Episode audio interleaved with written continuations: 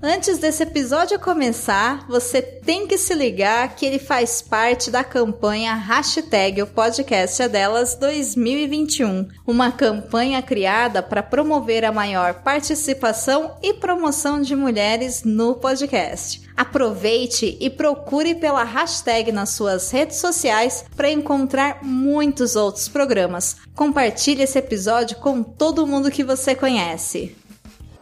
Disfarce. Disguise.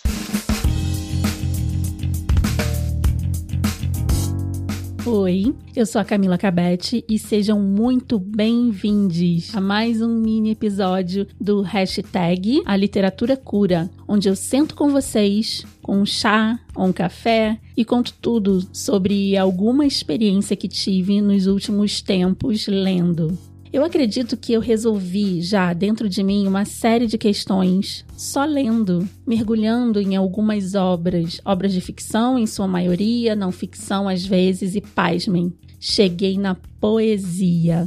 Eu não sei se vocês acreditam nisso, mas eu sou uma virginiana típica, com ascendente em touro. Isso para astrologia significa que sou uma pessoa muito fincada na terra, na praticidade. Nada que é muito nas nuvens, sabe? Funciona para mim. Eu sempre pego um problema já pensando na resolução. Por ser uma pessoa muito apegada ao autocontrole e de tudo que está à minha volta, eu sempre tive muita dificuldade em ler poesia. Eu chegava a revirar os olhos quando alguém me perguntava se eu gostava de poesia, sabe? Mas admito e enxergo hoje que escrevia poesia muitas vezes secretamente nos meus diários de adolescente. Eu nunca fui chegada em rima e por muitos anos achava que para fazer poesia teriam sempre que rimar. Nunca me aprofundei no assunto teoricamente e vivia a minha vida entre os livros de ficção que me ensinavam tanto, muito mais que muitos livros teóricos e de autoajuda, até que eu caí de cabeça nas poesias do Manuel de Barros. As poesias dele quase nunca rimam e ao ler, mesmo sem entender bulhufas, eu senti o meu peito pular, sabe? A minha respiração parava. Eu busquei explicação e, por mais que eu escutasse especialistas, nada me fazia entender como entendemos uma explicação lógica. A poesia não é lógica. Entendam, eu não sou especialista e eu perdi tanto tempo evitando a poesia para um dia ela me pegar pelo pé como esta, do Manuel de Barros. O apanhador de desperdícios. Uso a palavra para compor meus silêncios. Não gosto das palavras fatigadas de informar. Dou mais respeito às que vivem de barriga no chão, tipo água, pedra, sapo. Entendo bem o sotaque das águas. Dou respeito às coisas desimportantes e aos seres desimportantes. Prezo insetos mais que aviões. Prezo a velocidade das tartarugas mais que as dos mísseis. Tenho em mim um atraso de nascença. Eu fui aparelhado para gostar de passarinhos. Tenho abundância de ser feliz por isso. Meu quintal é maior do que o mundo. Sou um apanhador de desperdícios. Amo os restos como as boas moscas. Queria que a minha voz tivesse um formato de canto porque eu não sou da informática, eu sou da invencionática. Só uso a palavra para compor meus silêncios.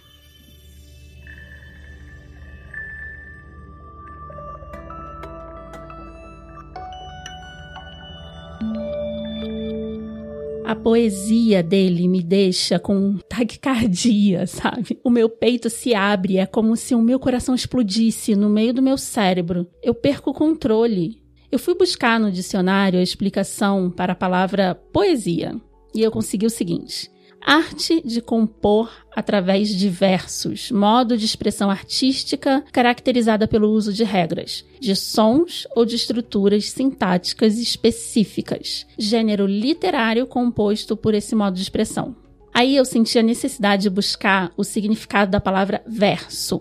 Verso significa cada uma das linhas de um poema, caracterizando-se por possuir certa linha melódica ou efeitos sonoros, além de apresentar unidade de sentido. Bom, para entender melhor eu precisaria de mais de uma hora de conversas com especialistas, mas eu queria trilhar esse caminho sozinha. Eu tenho amigos poetas que admiro tanto, mas eu queria entender a poesia dentro de mim. Que efeito foi esse que esses versos tiveram sobre mim? Até que no final de 2020 eu cheguei na Wisława. Peraí, vou tentar de novo. Wisława Szymborska. Nome difícil, né? Ela é uma poetisa ganhadora do Prêmio Nobel de Literatura polonesa e com uma poesia peculiar. Eu ganhei esse livro de uma querida amiga, Cíntia, mas só peguei para ler de verdade no final de 2020. Foi uma viagem sem volta. Parecia que a minha vida dependia da leitura desse livro de cabo a rabo. O nome do livro é Um Amor Feliz. A cada poesia dela, eu sorria, chorava, sentia uma conversa entre eu e ela. Nada disso racionalmente explicado. Eu tenho muitos problemas. Entre eles, eu tenho um problema em racionalizar demais as coisas. Eu tô até tratando isso na terapia, porque racionalmente nossas dores não são nada comparadas às das crianças com fome nas comunidades mais pobres do mundo, mas são dores nossas e não doem menos por isso e precisamos respeitá-las. E racionalizar é um desserviço ao seu coração e seus sentimentos. É muito difícil para mim dar a real atenção e importância às minhas próprias dores. Eu preciso admitir que a poesia foi um caminho que encontrei para aceitar e respeitar as minhas dores. Agora eu vou ler uma poesia da Wisława ou Vislaia, que me pegou pelo pé. Um amor feliz. Um amor feliz. Isso é normal? Isso é sério? Isso é útil? O que o mundo ganha com dois seres que não veem o mundo enaltecidos um para o outro, sem nenhum mérito? Os primeiros quaisquer de milhões, mas convencidos que assim devia ser. Como prêmio de quê? De nada a luz cai de lugar nenhum. Porque justo nesses e não noutros. Isso ofende a justiça? Sim. Isso infringe os princípios cuidadosamente acumulados? Derruba do cume a moral? Infringe e derruba sim. Observem estes felizardos. Se ao menos disfarçassem um pouco, fingissem depressão, confortando assim os amigos, Escutem como riem. É um insulto. Em que língua falam? Só entendi na aparência. E esses seus rituais, cerimônias elaborados, deveres recíprocos, parecem um complô contra a humanidade. É difícil até imaginar onde se iria parar se seu exemplo fosse imitado. Com que poderiam contar a religião, a poesia? O que seria lembrado? O que abandonado? Quem quereria ficar dentro do círculo. Um amor feliz. Isso é necessário? O tato e a razão nos mandam silenciar sobre ele, como sobre um escândalo das altas esferas da vida. Crianças perfeitas nascem sem sua ajuda. Nunca conseguiria povoar a terra, pois raramente acontece. Os que não conhecem um amor feliz, que afirmem não existir em lugar nenhum um amor feliz. Com essa crença, lhes será mais fácil viver e morrer.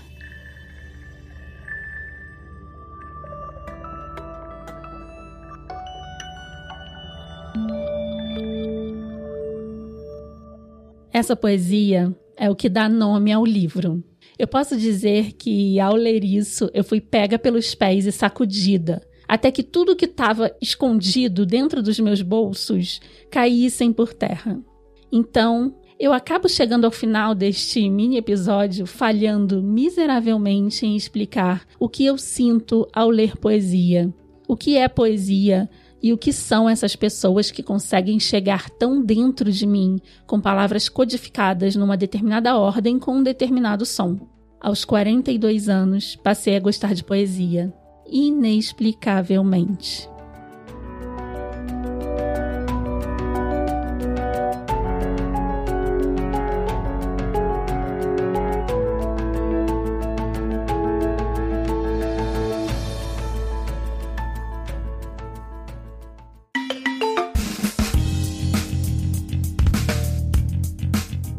Este podcast é um projeto independente. Se você puder nos ajudar, entra no nosso site disfarces.com.br, que lá tem links para as nossas campanhas de financiamento coletivo. Mas quando vocês compartilham este podcast, seguem a gente nas redes sociais, ajuda demais também. Criemos o hábito de mandar links de podcasts para os grupos da família do WhatsApp. Que tal? Eu estou nas redes sociais como arroba Camila Cabete e arroba disfarcespod. Entre em contato comigo, eu sempre respondo. Esse podcast, ele está participando de uma iniciativa maravilhosa que você pode encontrar em todas as redes sociais através da hashtag o podcast é delas 2021. Eu sou tão orgulhosa de estar tá participando disso. Sigam a hashtag O Podcast é Delas 2021 em todas as redes sociais. Fazemos parte da família Central 3. Disguise. Esse podcast foi editado por Domênica Mendes.